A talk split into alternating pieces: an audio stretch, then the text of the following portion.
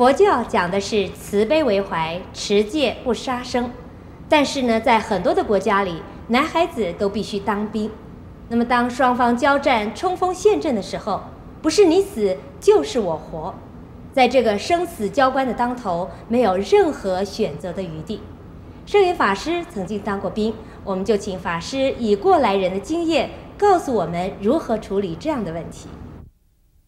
这个问题非常严肃，而且呢具有挑战性。呃，我呢曾经在已经是三十多年前呢写了一本书。叫做正信的佛教。那么正信的佛教里边呢，就有一篇文章讨论这样的问题。而且我因为这篇文章，还受到我们台湾警卫警备总部的调查。说好呢，我们有一个信众啊，是在中央党部，在国民党的中央党部。呃，这位也是蛮高的，对我蛮熟悉的。他他帮了我一个忙，结果没有把我抓起来，这是放了我一马。那篇文章里头讲的是什么呢？就是说，佛教徒应该不应该在战争之中啊，去上战场？去杀人，这个呢，第一啊，在佛教徒之中，也有出家人，也有在家人，在家人之中，也有受了戒的，也有没有受戒的，受了戒的，也可以舍戒的，但没有舍戒的人，不可以杀；有了舍戒的，舍了戒的人，为了保护我们的国家，保护啊我们的安全，保护全民族的、全国的安全的、为了救人而杀人，这是菩萨行，没有什么问题的。就是为了救很多的人而杀少数的人。就是自己下地狱，这也算是菩萨精神了。不过呢，出家人受了出家戒之后呢，他应该呢不能够杀生，当然更不可以杀人了。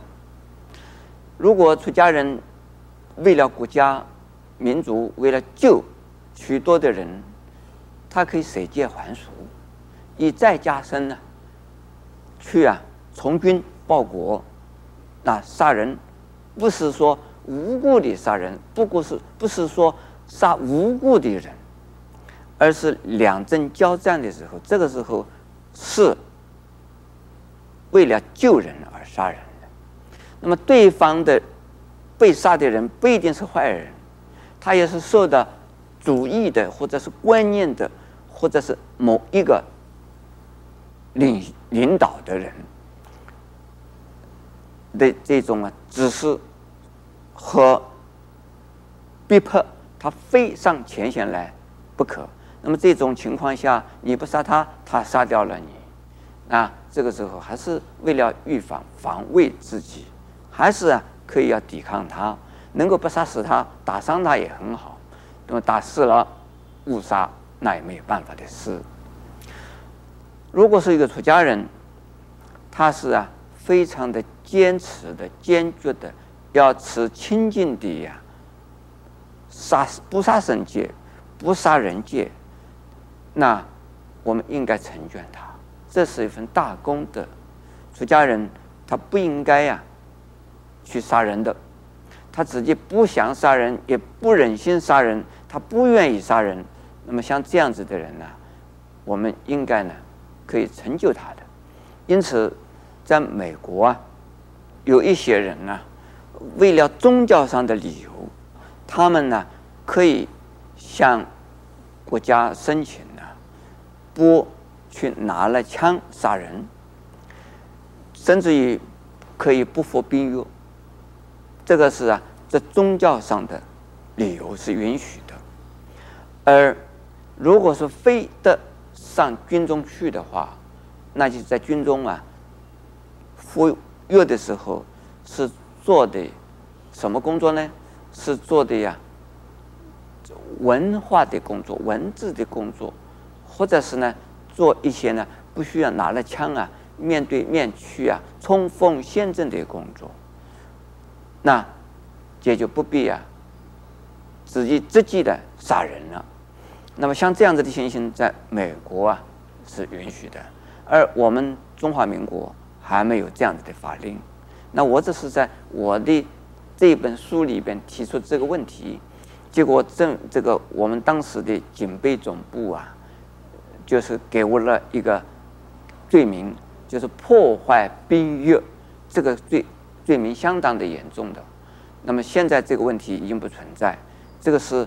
言论自由就是这样子啊，那个时候不准讲。那么这个在我们台湾来讲，我们现在还并没有啊，说是为了宗教的理由啊，而这个可以不当兵。那么这个要相当的要研究的，如何的实施这样的法令啊，也是需要好好的考虑的。因为如果说是宗教上的理由，也有的人就可能呢，就假借宗教的理由而逃避兵役，为了怕当兵啊而来做和尚。那和尚越来越多，当兵的越来越少，那我们这个国家就完蛋。因此，如何的限制着防备他为了逃避兵役而来做和尚，如何的非常的严密的。制度啊，来考选录取和尚出家的这个资格，这个资格这个制度如果建立起来以后呢，那我相信我们的国家也可以不放心不不妨啊推行呢，可以出家人不当兵，真正的出家人不当兵。当然，我现在已经老了，这个这个问题已经不存在，但是呢，未来的问题还在。